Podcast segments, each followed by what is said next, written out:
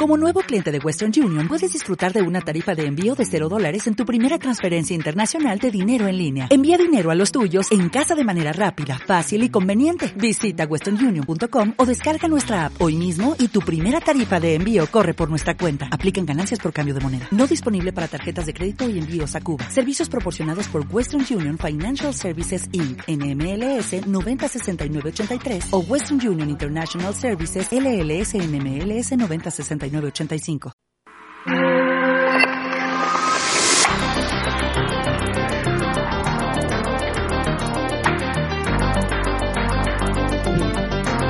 Bueno, pues ya estamos aquí de nuevo, estimados oyentes, eh, con el programa que hoy iniciamos. Finalizamos esta primera etapa de nuestra andadura en el programa de Radio Ya Tablero Internacional.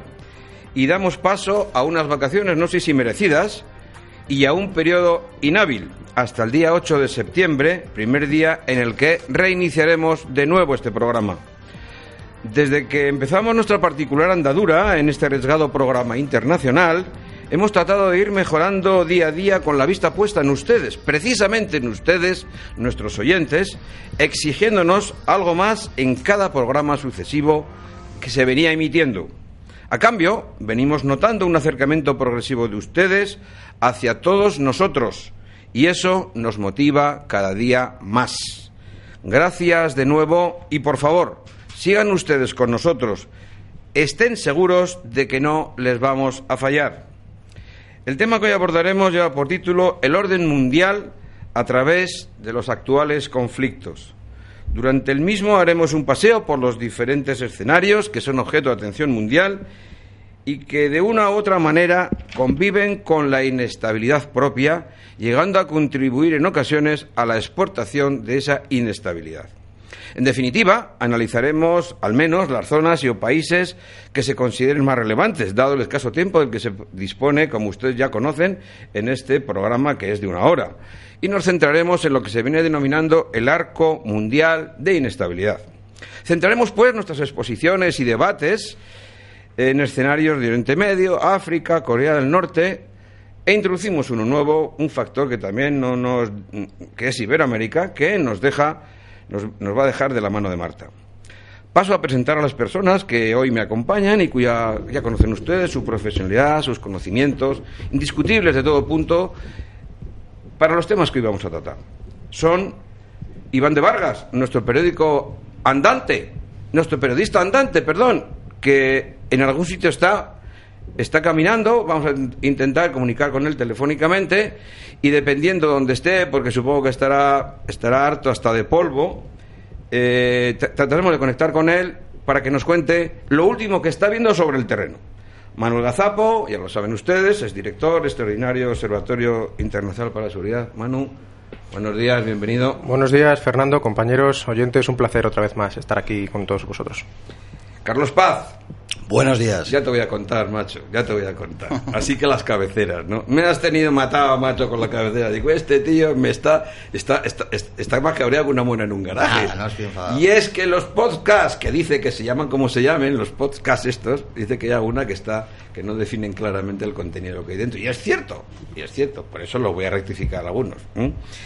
Además, contamos con Martita, Marta González Isidoro, analista de primer orden en esta zona del mundo. ¿Mm? Así que, amiga, muchísimas gracias por venir a acompañarnos a nosotros otra vez más, ¿eh? Gracias a vosotros por invitarme de nuevo. Y bueno, eh, antes de presentar y continuar el programa, yo creo que como último programa de la temporada deberíamos de presentar y de reconocer la labor que está haciendo Fernando Montoya, nuestro director del programa. Cuidado, cuidado, no me vayan a mangar. ¿no? Porque al margen de una extensa y brillante carrera en, en lo profesional, que le ha, le ha, hecho merecedor de numerosas medallas al mérito, al mérito militar, tanto en lo nacional como lo extranjero, es un profesional de gran talla humana, porque siempre está de acuerdo a dialogar y a escuchar. Fernando, por favor, adelante. Muchísimas gracias, Manu, por la presentación. Como siempre, eres muy amable, a más de ser mi amigo. Bueno, pues vamos a seguir adelante. Estimado oyente, permíteme usted que le llevemos, aunque solo sea de modo virtual, en nuestro avión particular, a recorrer nuestras zonas de estudio del día de hoy. Siéntense cómodamente, a gusto, relajados, porque los viajes van a ser muy largos, aunque le ofrecemos comida y bebidas no alcohólicas a bordo, y por qué no diversión, a través de las mini pantallas. Cuando lleguemos a zona, se lo indicaremos para que tenga una perspectiva, una verdadera perspectiva desde el cielo para que unida a la que, guiado por cada uno de nosotros cuando tomemos tierra, le genere una verdadera situación. Queremos que lo sienta, que lo sienta con nosotros, como lo hacemos nosotros. Abróchense los cinturones, pongan su respaldo en posición vertical y su mesa plegada. Estamos rodando hacia nuestros destinos. Buen vuelo. Iniciamos. Bueno, Martita, ¿qué me cuentas de Venezuela, Iberoamérica, ese tema que está hoy día tan candente? Pues voy a empezar, como me toca hablar del continente latinoamericano, quiero empezar con un flash muy rápido antes de entrar en materia, con los tres temas eh, que, a mi juicio, son más eh, ofrecen una nos ofrecen una, una radiografía más rápida de, de, América Latina. En primer lugar, eh, paso por Colombia. El 27 de junio del año pasado, de 2016, las FARC dejaron de ser oficialmente un grupo guerrillero, un grupo terrorista. Los términos del acuerdo de paz firmado en Cartagena de Indias entre el gobierno de José Manuel Santos y el grupo narcoterrorista, bajo la supervisión internacional, fueron rechazados por amplia mayoría de los colombianos en un referéndum que se celebró apenas una semana después de la firma de, del acuerdo. Un año después y renegociadas de nuevo las, eh, las condiciones, esta guerrilla comunista de inspiración marxista-leninista, que ha causado nada menos que 260.000 muertos, decenas de miles de desaparecidos, 7 millones de desplazados, violaciones, secuestros e incontables tragedias personales, depone las armas y se reinserta en la sociedad civil, convirtiéndose a partir del próximo 1 de septiembre en un partido político con escaños en el Parlamento que ya están asegurados durante los próximos años.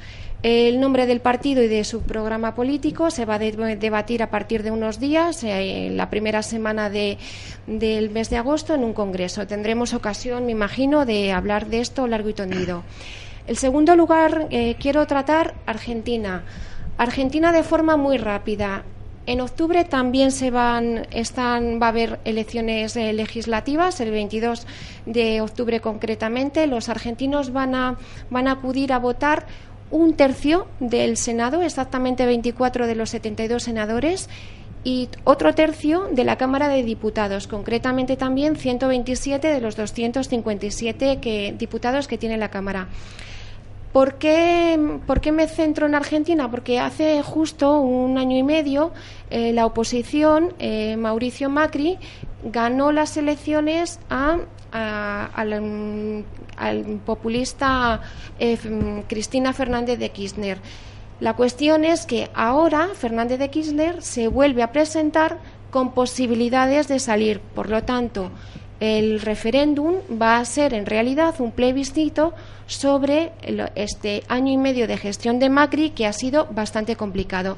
Y por último, no podemos dejar de hablar de Venezuela ese, sí que es un, ese sí que es un drama. ¿eh? Efectivamente, tras las elecciones a la Asamblea Nacional de diciembre de 2015, que dieron, como sabéis, una abrumadora mayoría a la oposición, el presidente chavista, Nicolás Maduro, comienza un proceso de deslegitimación y acoso a la oposición, se salta la, legalidad, termina inhabilitando al Parlamento, traspasando sus competencias al Tribunal Supremo, que es eh, chavista, y asumiendo personalmente poderes extraordinarios en materia penal, militar, económica, social, política y civil.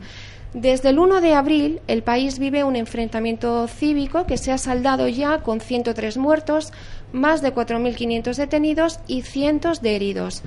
El régimen ha entrado en una deriva de dictadura formal y está muy cerca de convertirse en un Estado fallido. A pesar del paro de, que ha convocado la oposición como una medida de protesta, de un paro de 48 horas, la represión ha sido la tónica, eh, la condena de 13 países eh, de la OEA, también de su presidente, ha caído en saco roto y el gobierno de, Maduro lo que ha hecho ha sido reprimir salvajemente la oposición y, van ya eh, en esta semana cerca de, de 50, de, 50 heridos, tres muertos eh, desde, desde ayer. En, estos, en, 48 horas, tres muertos. Es un drama eso, es un drama. Eh, si tengo tiempo, tengo tiempo. Vale, pues eh, tengo tiempo, me gustaría hacer una breve exposición de los acontecimientos más inmediatos en la región y dentro del tema que me ocupa. de forma muy rápida, la situación geopolítica y estratégica de América Latina está determinada desde hace varias décadas por varios factores. En primer lugar, a nivel político por una dinámica que es contradictoria entre dos intereses que además están contrapuestos. Por un lado, vemos la búsqueda de una integración económica y política en el continente a partir de, todas las organizaciones internacionales eh, que, existen, la, OEA, Mercosur, Pacto eh, Andino, etcétera, que contrasta con los numerosos conflictos fronterizos existentes entre los Estados y las demandas judiciales que por estas causas se han interpuesto ante los tribunales internacionales. En segundo lugar, si queréis luego más adelante en el debate, pues eh, entramos. En segundo lugar, las profundas desigualdades socioeconómicas tanto a nivel regional como a nivel interestatal. En tercer lugar, me gustaría destacar la violencia, institucional y social y los conflictos heredados, heredados de la Guerra Fría que no se han resuelto todavía, que se han actualizado y que se han globalizado. La corrupción, la impunidad, la ausencia de democracia efectiva favorece desde la delincuencia más, eh, más normal, más, más minia, a, los a la delincuencia de los movimientos pandilleros, por ejemplo los maras, al tráfico de armas, drogas, blanqueo de dinero o terrorismo. Em, las guerras revolucionarias, em, etiquetadas como revolucionarias en Cuba, Colombia, El Salvador, Guatemala, Argentina, eh, Chile, se van a superponer en todas estas décadas con las guerras particulares que van a desencadenar el narcotráfico y los diferentes grupos de extorsión. Las FARC van a ser el primer grupo armado que se va a financiar a través de la guerra irregular primero y a través del terrorismo después, con dinero que va a proceder del narcotráfico, pero también de campañas electorales regionales y, nacionales. Este ejemplo en la región va a ser seguido por ETA, por IRA, por Al Qaeda y por los demás grupos terroristas que pululan. Pues, eh, mi querida Marta, la verdad es que el panorama que nos has dejado a mí me, deja me deja un poquito un poco un poco dolido no un poco dolido entristecido con cara al, con cara a largo plazo eh, me preocupa una cosa y es que ayer o última hora o esta mañana con respecto a Venezuela el presidente de los Estados Unidos ha, decidido que la eh, personal de su embajada desaloje en el país. Luego, además, los vuelos de Avianca, me parece que también ha decidido no volar allí, con lo cual se está la, comunidad internacional está tomando medidas ya eh, yo no sé si drásticas, pero van camino de sobre Venezuela. ¿Qué opináis vosotros? Yo simplemente dos apuntes muy a por la pluma. Eh, dos veces ha dicho Marta, denominado América Latina. Eso es un espanto. América Latina no existe. Eso es un invento creado por aquellos que idearon la leyenda negra. Eh, es Hispanoamérica o Iberoamérica, si queremos meter a, meter a Portugal. Eh, y los latinos son los del Lacio. Creo que no hay ningún habitante del Lacio por aquellas tierras, con lo cual es un invento para quitar aquello de hispano. ¿no? Dicho esto, eh, la, de la historia de Venezuela y de toda Hispanoamérica habrá que saber que es una creación artificial que responde a los intereses de Francia e Inglaterra Una Eh, vez más, ¿eh? una vez más, el caso de Venezuela era el virreinato de Nueva Granada, que era mucho más extenso de lo que es Venezuela, pero a Francia e Inglaterra le interesó, le interesó parcelarlo para, entre otras cosas, expl- explotar más fácilmente sus recursos. ¿no? Eh, ahí la- es difícil defender a el chavismo, se está pasando un hambre terrorífica en Venezuela, están haciendo un, un Estado inviable, ahí estoy de acuerdo con Marta, pero claro, eh, habría que hablar como en Cuba, defender a Cuba es difícil, pero eh, sabemos cuál es la alternativa. ¿Y cuál es la alternativa? Pues el fin de su soberanía y el expolio de sus recursos por, por medio de las empresas anglosajonas principalmente. Recordar tan solo el horror, por otra parte, de la alternativa que existe al chavismo, que era el gobierno de Carlos Pérez, que dejó arruinado también, con unas élites que vivían muy bien, pero el país arruinado. O sea Hay tú- países o sea que- infumables. O sea que tú piensas que es peor el remedio que la enfermedad, casi. Toda ¿no? la historia de Hispanoamérica, que no de Latinoamérica, eh, e- es eso. Es la alternativa entre unos gobiernos eh, que luego, como luego os pondré, atlantistas o eh, occidentales que defienden los intereses de Estados Unidos con todo lo que ello conlleva, o golpes bien eh, militares o bien de extrema izquierda que llevan al hambre indefectiblemente, como siempre hace la extrema izquierda. Entonces, podemos decir, podemos decir que nuestro subcontinente, desde México a la Patagonia, por el momento, nos va a presentar una situación, una situación complicada, aunque sea puntualmente No tiene solución. en el avenir. No, ¿no? Tiene, no tiene solución. Desde el paso hasta la Tierra del Fuego no tiene solución. Pues eh, derecho a réplica. Eh, sí, bueno, yo estoy de acuerdo contigo con el tema de, de- simplemente El léxico, ¿no? nombre, Bueno. el léxico. Bueno, estamos de acuerdo los dos. Lo que pasa que eh, a nivel, a- en términos académicos, el término de América Latina está más extendido. No es y porque lo por digas eso- tú, sino porque es que es el más extendido y es irritante que se haya pero extendido es, con ese eh, fervor ese he término. utilizado América Latina Sí, porque sí. es el término extendido desde el punto de Pues vista vamos a hablar, académico. O sea, hispanoamérica Pero lo- o iberoamericano. pero cen- estamos en el ¿no? fondo estamos de Sí, sí, sí, acuerdo. Eh, eh, yo Tenemos que ir eh, luego a conclusiones, de modo que si tienes alguna la quieres dejar, pues puedes dejarla. Yo quería, bueno, lo tenía para las conclusiones, pero sí estoy, estoy en el fondo bastante de acuerdo. Eh, todo, todo el continente ha sufrido una violencia institucional eh, inusitada desde, desde pro- prácticamente desde los inicios en los que se produce la independencia de, esos países. Las fronteras son prácticamente artificiales, no hay, hay una ausencia de identidad en el continente que a diferencia de los pueblos de Oriente Medio que tienen una identidad basada en una, en una lengua común que es el árabe en todo eh, Oriente Medio y en y una religión que es el Islam, Aquí en América Latina, y perdonar, pero lo voy a seguir utilizando por, nuestros oyentes. Bueno, pues no te diremos hispano, Pero, ¿no? bueno, eh, eh, el te- el- la, la identidad no la otorga, no la otorga la religión, entre otras razones porque en muchos pueblos, sobre todo la- las, las zonas eh, indígenas, hay una mezcla de sincretismo entre el catolicismo, luego los movimientos eh, evangélicos que han entrado, a- que entraron a saco Mm. O sea, no- no precisamente actúan a lo largo. de cohesión, entonces. No, no porque entran entran a saco en la década de los 80, que además se superponen con muchas sectas.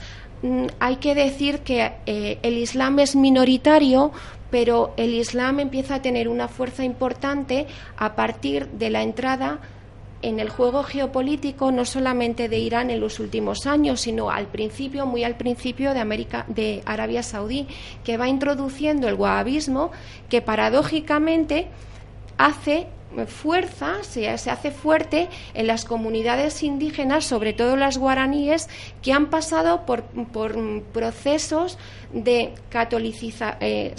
son católicas, primero, con esa mezcla de sincretismo raro, luego en los años 80 se vuelven, eh, llegan, entran a saco las comunidades evangélicas y después se hacen guabitas de golpe. Entonces, mm, todo eso se mezcla a finales de los años 80 con una ideología revolucionaria, con la entrada de la, de la OLP y la causa palestina por ahí. Entonces, Ayer es- estaba leyendo yo, estaba yo leyendo eh, precisamente la, la penetración del, del musulmana en, en- en el continente hispanoamericano. Y, la verdad es que me dejó un poco, un poco así, un poco preocupado, diría, ¿no? Eh, pues, tan lejos, ¿no? Tan lejos y tan cerca hoy día, pero, pero realmente me dejó, y esto que, que estás tú contando o que estás eh, eh, esbozando, a mí me da, me da la sensación de que no hay muchos oyentes que, que, estén al tanto de esto, porque realmente son informaciones sesgadas las que se, se ven en la prensa, eh, son, son informaciones que no salen habitualmente porque, por intereses particulares o por lo que sea. Pero está muy bien que lo hayas puesto ese punto sobre las ideas ahí, porque hay que, si hay que llamar la atención sobre esto, que eso no soy yo quien tiene que decirlo, lo cierto es que hay una deriva también hacia esa zona. Así que muchísimas gracias por tu por alumbrarnos, mi querida Marta. Bueno. Pues ahora yo creo que hemos dejado Venezuela y nuestro continente iberoamericano y vamos a poner rumbo oeste, pero rumbo oeste, pero que muy lejos de lo muy lejos. Entonces, para llegar al territorio de, nuestro, de nuestro amigo Carlos, yo no voy a parar con nuestro avión en Roma, si bien me gusta mucho Roma. Vamos a hacer una escala en Madrid, que ya la estamos haciendo, y automáticamente estamos volando con cuatro horas, que yo creo cuatro y pico, depende del avión que empleemos, y nos vamos a ir exactamente, Carlos, hacia tu zona. Estamos a fin de, de, este, de este semestre largo. Y es importante la zona que tú hablas. Todas las que estamos hablando hoy y vamos a hablar son muy importantes. Pero la tuya es un foco de inestabilidad permanente, dura y con visibilidad de que se expanda un poquito. Así que lo que tú quieras. Eh, venía pensando cómo explicar esto y yo creo que es necesario explicar que eh, el orden mundial ha cambiado desde la Segunda Guerra Mundial varias veces. ¿no? Después de esa Guerra Mundial se crea un mundo bipolar. Eh, creado por el comunismo y en otro lado del capitalismo. Esto con la caída, con la caída del muro de Berlín eh, desaparece y sobre todo después del 11 de septiembre se crea un mundo unipolar comandado por Estados Unidos, por la defensa eh, de los intereses occidentales, defendidos por las armas por la OTAN. Y en la guerra de Siria eh, se ha dado un caso eh, donde medio mundo se resiste a sucumbir a este mundo unipolar atlantista que defiende los intereses de Estados Unidos, de Israel y del dinero, al fin y al cabo. ¿no? Eh, un mundo atlantista que quiere la dominación mundial.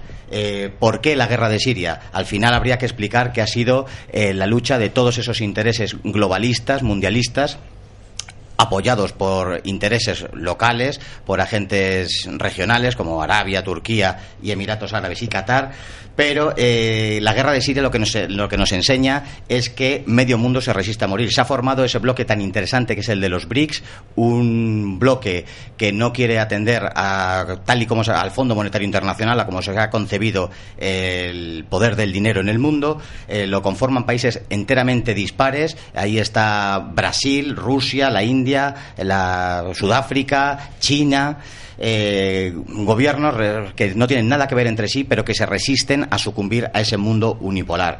Eh, ese mundo unipolar que lo que quiere es eh, terminar con los estados soberanos, un mundo unipolar que lo que quiere es que desaparezcan las fronteras y todavía, esto siendo grave, lo que quiere ese mundo unipolar es destruir al ser humano tal y como lo conocíamos hasta, hasta hoy, desde Atapuerca hasta hoy, con todas esas ideologías disolventes que lo que pretenden es matar al ser humano. insisto que la guerra de Siria les ha salido mal a ese atlantismo, a, las fuerzas del mal. Les ha salido fatal la jugada, puesto que Siria va a resistir, eh, se va a hacer mucho más fuerte ese eje de resistencia mundialista formado por Irán, eh, Siria, Irak y, y Hezbollah en el Líbano que son los enemigos del atlantismo que no, que no dudan un ápice, por supuesto, los atlantistas en tildar de terroristas a todos estos países y a los que haga falta, y eh, sobre todo destacar que yo creo, nos pide siempre una prospección al futuro, que yo creo que de, la guerra de Siria va a ser el germen, el embrión de un mundo multipolar que está por llegar. Pues eh, la verdad que ha sido capaz de, de explicar en poco, en poco tiempo, que es nuestro, nuestro, nuestro objetivo, tu realidad, la realidad que, que percibes tú, primero como, como escritor en la materia y en ese país y en sus zonas eh, de, influencia, y además como viajero por la zona incansable. De modo que eh, tienes la ventaja de que a tu escritura manejas también con tu andadura. Y eso a los oyentes y a mí en particular me congratula y me llena de tranquilidad porque lo que tú transmites es una realidad sobre el terreno. Eh, será tu realidad, pero es la realidad. Así que, ¿tienes algo que decir, Martita, de esto? ¿Alguna cosa? ¿Nada? Bueno, pues eh, como mandan los, los cánones y manda el programa y como tiene que ser, porque es el, como siempre, como les comento, el que nos mantiene y entretiene, vamos a pasar pues a publicidad. Consigue tu título de formación profesional de grado medio o superior. Todos los ciclos sanitarios e informáticos a tu alcance, con becas oficiales de la Comunidad de Madrid. Tú escoges modalidad presencial o a distancia. No lo dudes y ven a visitarnos. Te acercamos al mundo laboral. Llámanos al 682-204-358. Síguenos en Facebook y Twitter. Centro de Estudios Profesionales R2012, Calidad Educativa.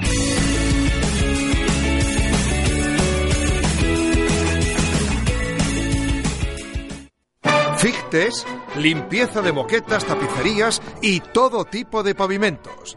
Fictes, especialistas en recuperación y rehabilitación de suelos.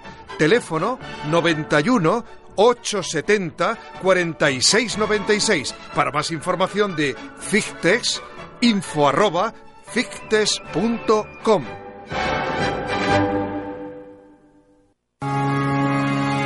¿Quieres jugar al golf y ser socio de un club de golf? Es el momento. Llámanos al 91 630 0820. Ven al nuevo Club de Golf de Madrid, en Las Matas. www.ncgm.es. Nuevo Club de Golf de Madrid. Conoce nuestras instalaciones y nuestra escuela. Organizamos tu torneo con las mejores ofertas. Tienes toda la información y las tarifas en nuestra web www.ncgm.es o llámanos al 91 630 0820. Nuevo Club de Golf de Madrid. Mucho más que golf.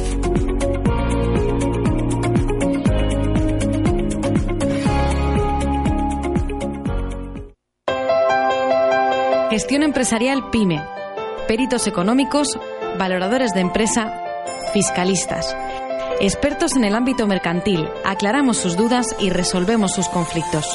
Contacte con nosotros en calle Laurel, número 10, bajo A, junto a la glorieta de embajadores o en el teléfono 91 541 23 35.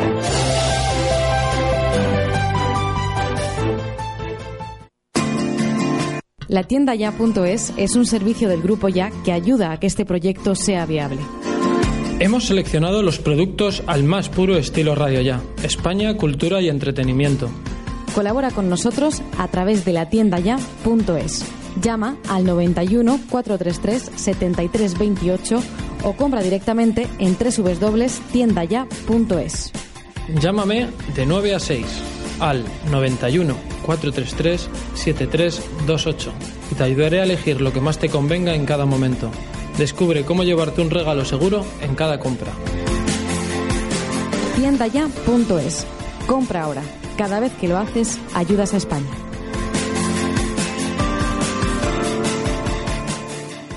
Summer Decor. Reformas integrales, tarimas y parquets, puertas y ventanas, electricidad, fontanería y calefacción, materiales de alta gama, trabajos limpios y de gran calidad. Summer Decor. Más de 20 años de experiencia en el sector de las reformas con la mayor de las garantías. Pida su presupuesto online sin compromiso en summerdecor.com.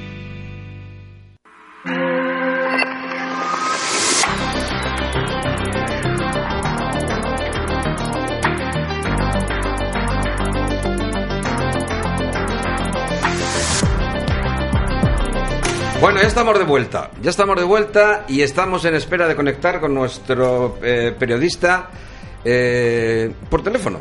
Eh, y como, la, como los medios alámbricos e inalámbricos a esas distancias van como van, pues ya me contarán cuando podemos conectar con él, caso de que podamos, porque a lo mejor la vía satélite no está en condiciones. Y por eso, mientras tanto, vamos a continuar con el tema que nos ocupa, que va a ser Irak dentro de la misma zona. ¿Sabes qué me preocupa? ¿Sabes, Carlos, qué me preocupa? ¿Sabes qué me preocupa?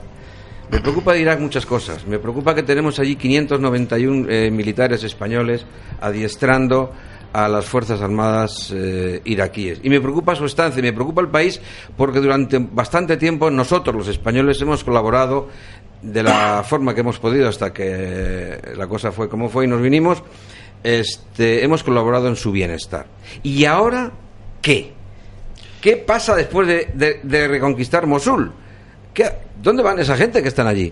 ¿Qué problemas? Eh, eh, porque claro, se van, van, pero ¿a dónde se van? Y, y, y, y, van a hacer van a hacer lo imposible por largarse a otro sitio que nos van a complicar la vida en otro sitio, ¿o no, Carlitos? A ver si logramos localizar Iván y nos lo explica mejor, pero allá está donde nosotros sabemos, la guerra en Irak está finiquitada. El Estado Islámico en Irak prácticamente está desaparecido, va a resistir un poquito más en Siria, pero después de la caída de Mosul, el Estado Islámico está desaparecido. Pero sí quería decirte, al renglón de todo esto, lo que está sucediendo en toda esta zona, es denunciar la injerencia occidental. Eh, hay un vídeo que es de fácil acceso en YouTube donde el un general norteamericano que era el comandante de la OTAN. En el año 2007 fue el responsable de los bombardeos en Yugoslavia, historia que te suena cercana, Fernando. Era el responsable supremo de, las fuerzas atlantistas en Yugoslavia, un criminal de guerra, indudablemente, eh, Wesley Clark.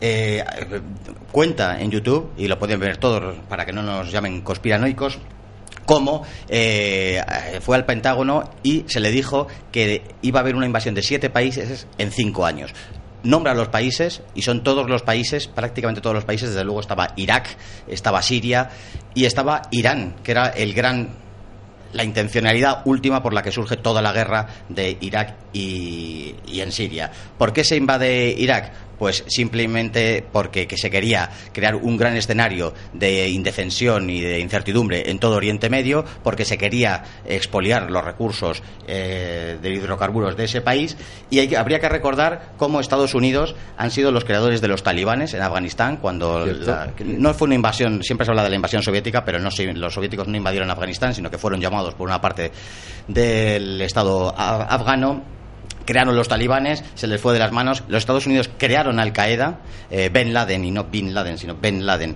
Eh, fue un agente de la CIA esto está más que sabido, y el Estado Islámico es una creación nuevamente de esas fuerzas atlantistas que quieren la dominación del mundo. Pero esto no lo digo yo, sino que lo ha reconocido Hillary Clinton, que se puede ver en YouTube también, Trump lo ha reconocido, y servicios de información sirios, con los cuales estoy en contacto muy a menudo, eh, nos han llegado a asegurar que al-Baghdadi, el creador, el califa de ese fantasmagórico califato del Estado Islámico, eh, es un miembro del Mossad israelí eh, un día podríamos hablar de ese tema tan interesante, de si esto al final es una creación de Estados Unidos y de Israel y que el propio al-Baghdadi fuera un miembro del Mossad. Bueno, pues este, ¿sabes qué te digo, Carlos? Que la historia nos dice, los que hemos leído algo durante algún tiempo más bien, más bien lejano, eh, que efectivamente hay países que están en, son, la, son la salsa de, todas, de todos los guisos, ¿verdad? Y efectivamente toda la literatura que yo he leído al efecto sobre esto es la creación de Al Qaeda, ISIS y todos estos grupos han sido creados por nuestros por sus occidentales, que son más occidentales todavía que nosotros, ¿verdad? Y para, para en, unas ocasiones para, para deslegitimar un gobierno legítimo o ilegítimo que al fin y al cabo no sé que a Europa le importa que gobierne o quien no gobierne con su sistema Irak o Siria yo creo que siempre le he dicho a los norteamericanos digo no exportéis eh, vuestra democracia vivir vuestra democracia entender vuestra democracia porque es que a lo mejor la democracia de Siria e Irak o la democracia de otro país no coincide con la vuestra ¿sabes? así que haced el favor de respetar a los demás también. Eso ha sido un comentario que en muchos círculos diplomáticos que también lo he tenido, con menor o mayor fortuna. Bien, pues entonces tenemos ahí un panorama de, de, lo que estamos viendo en Oriente Medio, bien estructurado, bien organizado, y esa es, esa es tu visión. De, esa es tu visión. Así que si, si has dado por, por terminada esta primera fase, ¿no? Eh, y a la espera de que, de que consigamos o no consigamos hablar con nuestro amigo Iván, vamos a emprender vuelo, ¿verdad, amigo, amigo Manu? Vamos a emprender vuelo eh, ahora sí, ahora que nos vamos rumbo a oeste y nos vamos a un continente de 54 naciones que tiene mucha historia. África es lo que es y la gente se cree que África pues eh, no le da la importancia que tiene. Pero hay que tener en cuenta que en el año 2050 va a tener 2.500 millones de habitantes, son 54 países independientes heredados eh, de, Europa, mm, cada uno de su padre y de su madre, y que nos fuimos los europeos, y sobre todo algunos del norte nuestro, se, fue, se fueron como se fueron y dejaron lo que dejaron. ¿Y ahora qué pasa? Pues que eh, corrupción, pues claro, ¿qué me vas a contar? Y es que no se quieren ir del gobierno, pues claro, si se lo hemos nosotros. Y además, es decir, que en fin, que eh, para mí África es un continente, primero, al que le tengo mucho cariño, me, me da mucha reflexión y, y, mucho me gustaría poner mi granito de arena, primero para denunciar, comprobar y decir lo que a nuestro modo de ver está pasando. Así que todo tuyo. Y teniendo en cuenta que si de repente me dicen que enganchamos, pues enganchamos y hacemos un corte. ¿Vale? Vamos Por supuesto. Eh, pues Fernando, compañeros y también a los oyentes, eh, muchas veces comentamos que tenemos que ser sintéticos, tenemos que ser breves y ser eh, aplicar la inteligencia, ¿no? Entonces yo lo que propongo es tratar dos áreas principales, dos estados. En el caso sería, el primer lugar sería Nigeria y en segundo lugar sería Somalia y centrarnos en ellos para tratar Boko Haram y tratar Al-Shabaab en 10 puntos, 10 ideas de cada uno de los grupos terroristas, sintéticas y claras para que los oyentes salgan de este último programa entendiendo de qué van estas amenazas. De este último programa antes de irnos de vacaciones. no vayan a entender que no queremos volver, porque sí vamos a volver. Absolutamente. 10 puntos, 3 minutos para Boko Haram. En primer lugar, Boko Haram, grupo terrorista de teología yihadista, activo principalmente en Nigeria, pero también en otros países como Camerún, Chad, Níger, entre otros. Respecto a Nigeria, ¿qué podríamos apuntar? Pues que prácticamente dobla la extensión eh, y expansión de España, para que los oyentes cojan la escala, tiene casi 180 millones de habitantes, de los cuales la mitad se encuentran por debajo de los 18 años, lo cual eh, es un valor muy interesante para los grupos terroristas. Tiene una amplísima diversidad étnica, con más de 250 grupos y 500 idiomas, aunque en términos generales podríamos decir que el país está dividido entre musulmanes y cristianos. Fundado el grupo terrorista en 2002 por Mohamed Yusuf, eh, fue su líder hasta 2009 eh, cuando fue sustituido por Abu Muhammad Abu Bakr bin Muhammad, también conocido como Abu Bakr Sekaku, del cual cada vez estamos oyendo más en los medios internacionales. El cuarto punto, para nuestros oyentes, sus objetivos. ¿Cuáles son los objetivos de Boko Haram? Pues claramente declarar para la redundancia, la creación de un califato y el establecimiento de la Sharia en todos los estados de Nigeria. Ya estamos igual que estamos igual que en nuestro continente Oriente Medio. Absolutamente, porque como anticipaba también Carlos, estos grupos, en este caso concretamente Boko Haram, ha, rendido lealtad a Daesh y a día de hoy ya se autodenomina como un Estado Islámico en la provincia del África Occidental. Es un grupo terrorista eh, completamente genocida y recordemos que ha sido protagonista eh, del, secuestro de más de 190 niñas, de las cuales eh, todavía muchas de ellas, desgraciadamente, están siendo violadas y obligadas a convertirse al Islam por la fuerza, algo que está completamente prohibido en los textos religiosos de, este hecho. Eh, basándonos también en un libro muy interesante escrito por Jesús Núñez Villaverde, director del IECA, que se llama Boko Haram, el delirio del califato en África Occidental, que habría apuntar, para que nuestros oyentes eh, lo tengan claro, que no es una amenaza existencial desde el punto de vista internacional, es una amenaza inmanejable a nivel regional, pero no por ello podemos tratarla como algo que vaya a poner en riesgo el equilibrio internacional, el statu quo. Que Se va a quedar en la zona, crees tú. Probablemente, como luego eh, eh, concluiremos y daremos unos, unas ideas finales a nuestros oyentes, a mi entender es una amenaza inmanejable a nivel local, a nivel regional, pero a nivel internacional hay que tratarlo de forma, de forma proporcional y no caer en, en, el, en la idea sensacionalista.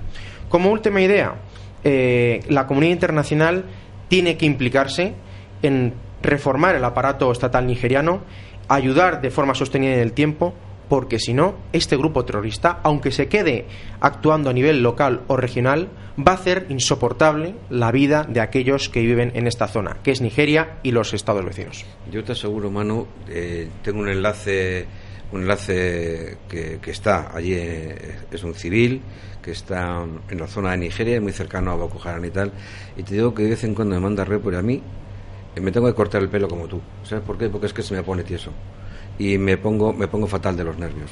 Entonces lo que has dicho efectivamente eh, es así, como como me lo como me lo indican personas que están viviendo allí en zona, ¿eh? O sea que esto es lo que les queremos transmitir a ustedes, señores oyentes. Eh, no solamente esto es fruto del estudio, sino que es fruto de una realidad realidad permanente con personas situadas allí y que nuestros reports son oficialmente los nuestros, pero también se basan sobre la realidad de personas que están situadas en zona. Vamos con otro tema entonces, ¿no? Perfecto, pues nos trasladamos nuestro vuelo, como tú decías antes, en el que estamos todos, partimos exactamente de Nigeria y nos vamos a Somalia y cuidado también. Somalia me gusta muchísimo esa zona. Con lo, que nos ¿eh? encontramos. ¿eh? Pues, vas a enterar. Pues ¿eh? es un tema complejo, como vamos a ver todos, y vamos a repetir el mismo esquema: 10 puntos y 3 minutos para situar a los oyentes. Perfecto. Primer punto, Al-Shabaab, grupo extremista de teología yihadista vinculado en este caso no con Daesh, sino con Al-Qaeda tiene su sede en Somalia y su origen entre ellos siempre se suele decir que son difusos, pero podríamos decir que el predecesor de este grupo terrorista, objeto de estudio durante estos minutos, fue Al-Ittihad al-Islamiyya, nacido en los años 80 del siglo pasado. Posteriormente fue desmantelado y de sus cenizas nació Al-Shabaab, que se integró en la Unión de Tribunales Islámicos y posteriormente se desligó. Sus líderes, el primero de sus líderes fue Hassi Airo, luego Ahmed Abi Godane, que fue eliminado por un dron, un elemento importante también de los que hemos hablado también de, a lo largo de estos programas, y a día de hoy es Ahmar Umar o Abu Ubaida. ¿Qué problema tenemos en Somalia? Que desde 1991 es un Estado prácticamente fallido, sumido en la violencia, en la pobreza, en hambruna y en flujos de desplazados constantes a causa de la violencia. En quinto lugar, ¿qué apuntar? Pues que la misión de Al-Shabaab es convertir a Somalia en un Estado fundamentalista islámico y bebe de fuentes eh, wahabitas que antes ya había aparecido el término anticipado por nuestra compañera Marta. ¿Qué podríamos decir de este grupo islámico somalí? Pues que también, al igual que eh, Boko Haram, es una amenaza regional que pretende extender todo el yihad, el yihad malentendido y tergiversado, por todo el cuerno de África. Y eso es una amenaza estratégica para todos los países vecindarios y que también podemos tener, que tenemos intereses allí. Sexto punto, decir que su alianza con Al Qaeda eh, partió a partir de 2012, tiene un gran interés en atacar a Kenia, como hemos visto desgraciadamente en numerosas ocasiones. Eh, hace un uso muy, muy inteligente eh, de Internet, lo que le ayuda a captar a numerosos combatientes y, cómo no, tiene sueños de grandeza, porque ya han comentado que pretenden atacar Occidente, cosa que en Boko Haram todavía, al menos, no se ha hecho explícito. Estos serían los 10 puntos y los 3 minutos sobre Al-Shabaab. Pues yo creo, fíjate, Manu, yo creo, yo creo que efectivamente esa zona es, es lo que es, es un, es un lugar geoestratégico de nivel 1. Eh, eh, la comunidad internacional está desembarcando, como es ahí, los chinos, los norteamericanos, los españoles con 50 que ya estaban allí hace tiempo, los franceses entre 4 y 5 mil, en fin, que es una zona importante. Pero yo te diría una cosa, fíjate lo que, fíjate lo que te voy a contar.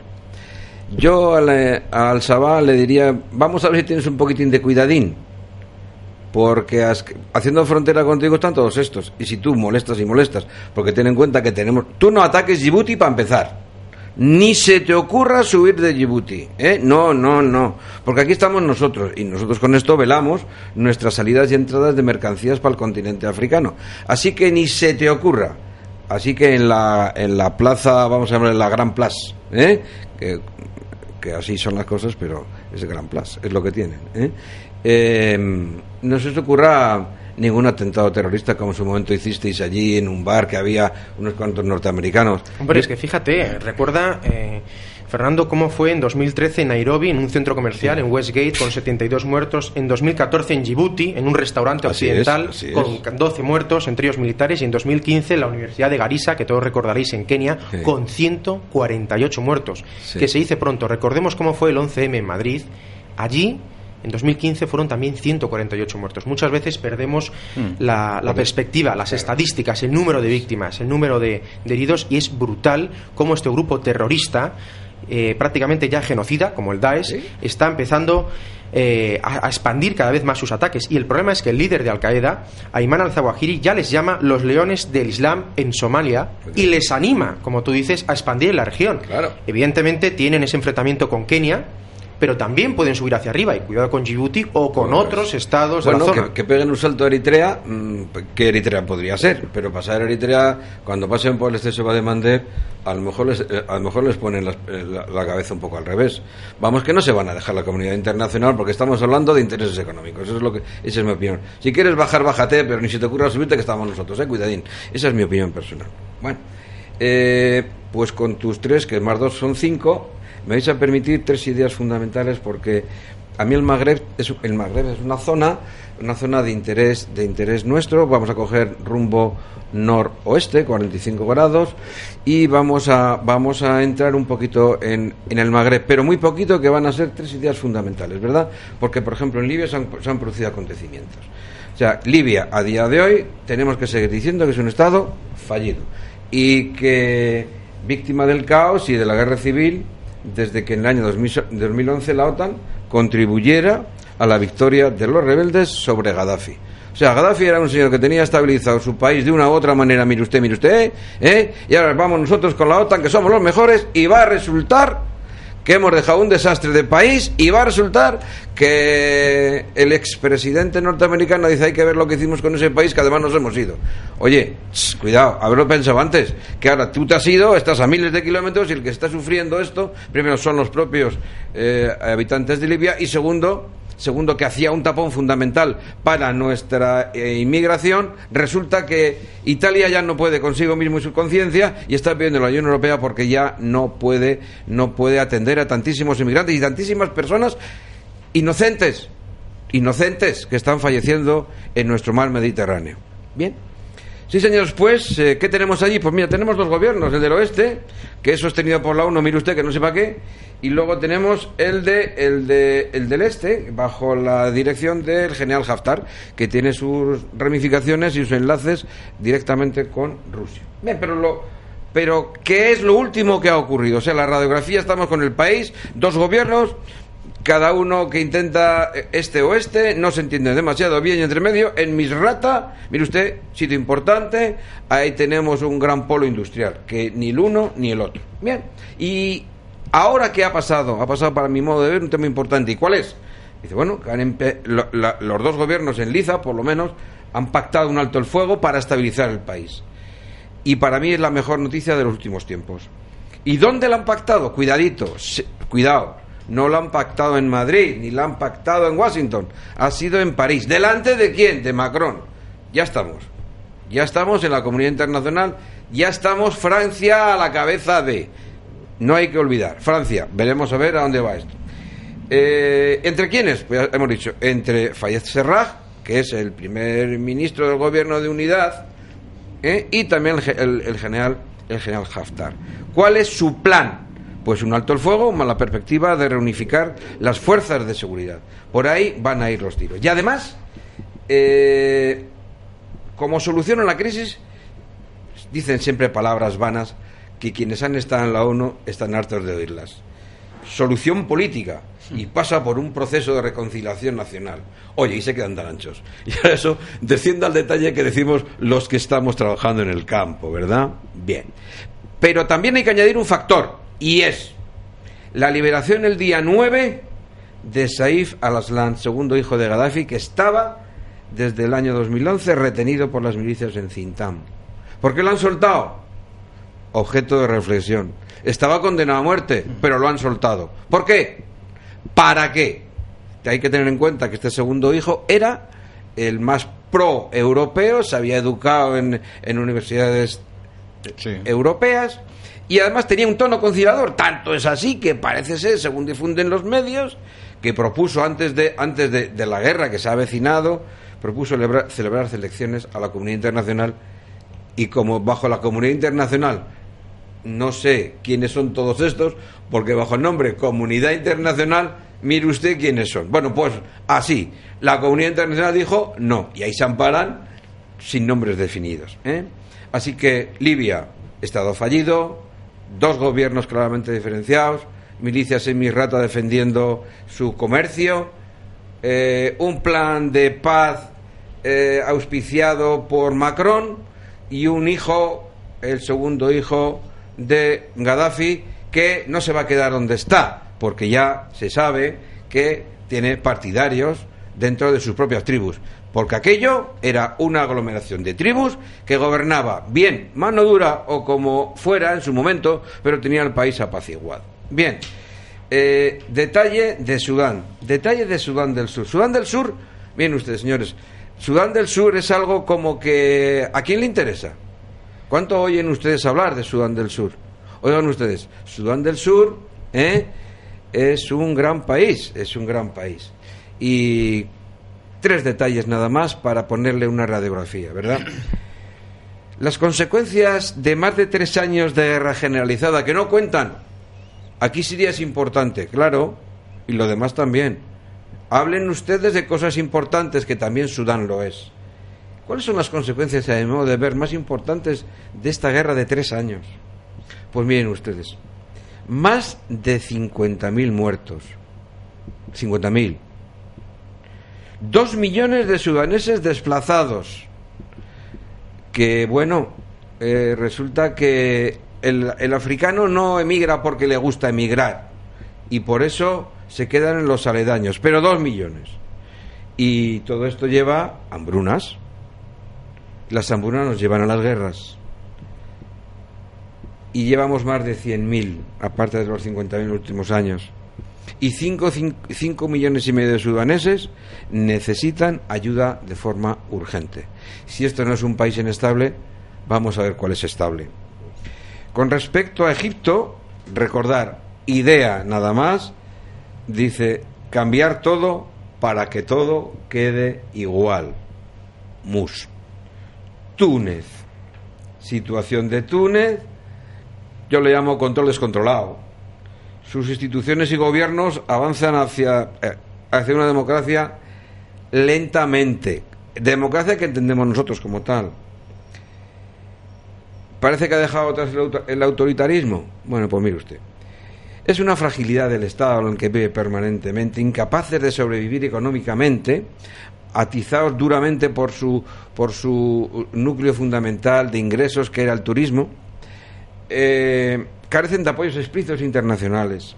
El es amenaza con la seguridad en los países, en el país, perdón, y crecientes relaciones entre activistas criminales y yihadistas. Yo como conclusión pongo en observación. Bueno, pues yo creo que hemos dado una semivuelta, ¿eh? Y, y nuestro, nuestro compañero Iván, pues lo que yo les digo a ustedes, no hay enlace. Así que lamentamos profundamente, Iván, que no nos hayas podido eh, contar lo que estás viendo sobre el terreno porque hubiera sido para nosotros y nuestros oyentes francamente edificante. Bueno, pero así son las cosas, así es el directo y así estamos como estamos, ¿no? Bien, pues vamos a conclusiones, que nos quedan como cinco minutos, ¿no? Marta. Pues eh, yo después de después de hablar de la situación eh, geopolítica de América Latina de una manera muy, muy amplia. Me hubiera gustado explicar eh, por qué todos estos procesos tienen una raíz en común y cuál, cuál es la implicación de Irán en, a nivel geopolítico, pero como no me da tiempo, en términos generales, concluyo con las siguientes ideas. Sería descartable, eh, sería deseable que América Latina avanzara en el proceso de integración regional como una manera efectiva de hacer frente a las disputas tradicionales y mejorar su posición en el mundo globalizado. Estas opciones de futuro de un mayor grado de integración política y economía eh, económica a nivel regional, no, no obstante, son, son limitadas porque están sujetas, desde mi punto de vista, a la voluntad de las partes, al excesivo nacionalismo y al carácter personalista de los presidentes que las eh, representan. En segundo lugar, eh, la conjunción de gobiernos débiles, la corrupción institucionalizada y la mm, porosidad fronteriza convierte a ciertos países sudamericanos en un territorio propicio para las actividades ilícitas y terroristas.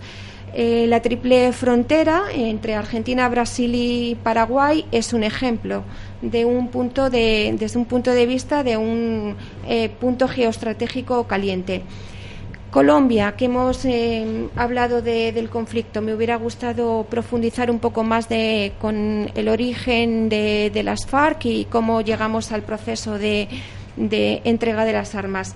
Colombia, agotada tras 50 años de conflicto, finalmente tendrá que cerrar heridas en un proceso que se prevé muy agridulce, porque la fortaleza democrática va a ser lo único que salve al pueblo colombiano de un regreso a la violencia. Mm, el Estado de, Derecho, desde mi punto de vista, ha claudicado ante un grupo terrorista que, ni siquiera, que no ha sido capaz de, de pedir perdón. Venezuela entra en una recta final de un conflicto que le depara un futuro incierto. Y por último, creo que la Unión Europea, que no está en este momento pasando por su mejor momento, debería dar el salto hacia unas relaciones que pasen en el ámbito económico y diplomático a, mm, querer a, tener a América Latina como un activo estratégico para poder compartir todos los, todos los eh, desafíos que compartimos desde el punto de vista del terrorismo, narcoterrorismo, crimen organizado, etcétera. Entonces, Marta, eh, vamos a, una vez hecha la radiografía, tenemos que pensar eh, en, un, en un continente mm, con precaución, inestable, ¿Dónde pones tú, de todos los países, que son varios los que has tocado y son, y son un coeficiente importante, sobre cuáles, dos, dame dos, que tú creas que tenemos que tener la, comunidad internacional atención preferente? Cuatro minutos. México, Salvador y Venezuela. Perfecto. Vamos allá, tienes dos minutos. Perfectamente. O uno y medio, compa. El, tiempo que tenemos es el que es. Nos ha hablado de Corea, que no es una. Que me hubiera gustado, ¿eh? Que nos hubiera gustado y, Manu. Y lo tenía preparado ha leccionado acerca de eso, que no es una amenaza para nadie, es Corea la que está amenazada por bases norteamericanas. No hemos hablado de Yemen, que es una guerra repugnante promovida por los amigos del atlantismo, por Arabia Saudí. Eh, y concluir eh, con la idea de que el conflicto de Siria precisamente ha dado lugar a, yo creo, a un hecho histórico, estamos viviendo el comienzo de un hecho histórico importantísimo, que es eh, que medio mundo no quiere sucumbir al mundo unipolar comandado por los intereses atlantistas de Estados Unidos y sionistas y que en este, eh, en este bloque de países que se quieren resistir a ese gobierno mundial hay países islámicos, preferentemente chiíes como Irán, hay países marxistas más o menos como Venezuela o Cuba, hay países inclasificables como China o la India y, hay algunos que simple y lisa y llanamente lo que quieren es defender su soberanía como Rusia. Eh, todos estos países lo que quieren es volver a un mundo multipolar, huir de ese horror unipolar norteamericano y atlantista, decir que eh, se está viendo que no hay derechas e izquierdas en política internacional, sino que la división, la trinchera que se está eh, que se ha acabado es a un lado los globalistas, a otro los no globalistas, entre los que yo por supuesto defenderé siempre y que la solución para este conflicto y para otros tantos es la no injerencia occidental, denunciar la injerencia occidental que se cree que tiene derecho a imponer la democracia, o por lo menos su concepto de democracia, a cañonazos, para, entre otras cosas, así explotar y expoliar los recursos de todos los países. Pues muchas gracias, Carlitos. Nada más. Muchísimas gracias. ¿Y tú, Manu? Tienes 16 segundos, 22, 44. Perfecto, en un minuto lo hacemos. No, si tú y yo somos capaces de eso y mucho más. Absolutamente, en un minuto. Todos los que estamos aquí sabemos En un minuto, resumimos. Nigeria, Boko Haram. Boko Haram hoy no es más fuerte que ayer por haber expresado lealtad al Daesh el que se subordine al Bagdadi no va a implicar cambios en su movimiento operativo. Hemos de tratar la amenaza sin caer en la trampa de sobredimensionarla ni tampoco infravalorarla. Respecto a Nigeria, vemos ese apunte. Respecto a Somalia, Al-Shabaab es el actor armado más agresivo y más terrible en la zona. Pese a que no exista constancia de que quiera o pueda atacar en Occidente, no tenemos que descartarlo. Son países ambos aquejados por gravísimas fallas tanto en el aparato financiero o securitario. Hay que solucionarlo entre ellos, entre nosotros, entre todos. Bueno, pues eh, como dicen algunos de nuestros oyentes que me han hecho llegar algunos WhatsApp, mensajes Efectivamente, el tiempo que disponemos es escaso porque es el que es durante una hora. Intentar hablar del orden mundial como tal, como algunos, como algunos permiten en, en, en eh, el lujo de hacerlo en unas mañanas, en dos horas, en una universidad, en un seminario, es altamente peligroso. Nosotros hemos intentado dar eh, los puntos sobre las islas, determinados puntos que hemos considerado que son importantes. Bien, pues señor pasajero, hemos llegado a nuestro destino, Madrid. Tras dar la vuelta prácticamente al horizonte, un horizonte con nubarrones, pero que esperamos que la comunidad internacional a la que todos pertenecemos sepa manejar estas situaciones con sabiduría y nos propicie un escenario de paz y de estabilidad. Nadie, como los que manejan el armamento, pues es su profesión habitual, están más en contra de los escenarios bélicos, sin duda porque carecen, perdón, conocen las consecuencias de su empleo. Nada más, felices vacaciones y nos vemos en el próximo septiembre, primer viernes de mes. ¿Lo recuerdan?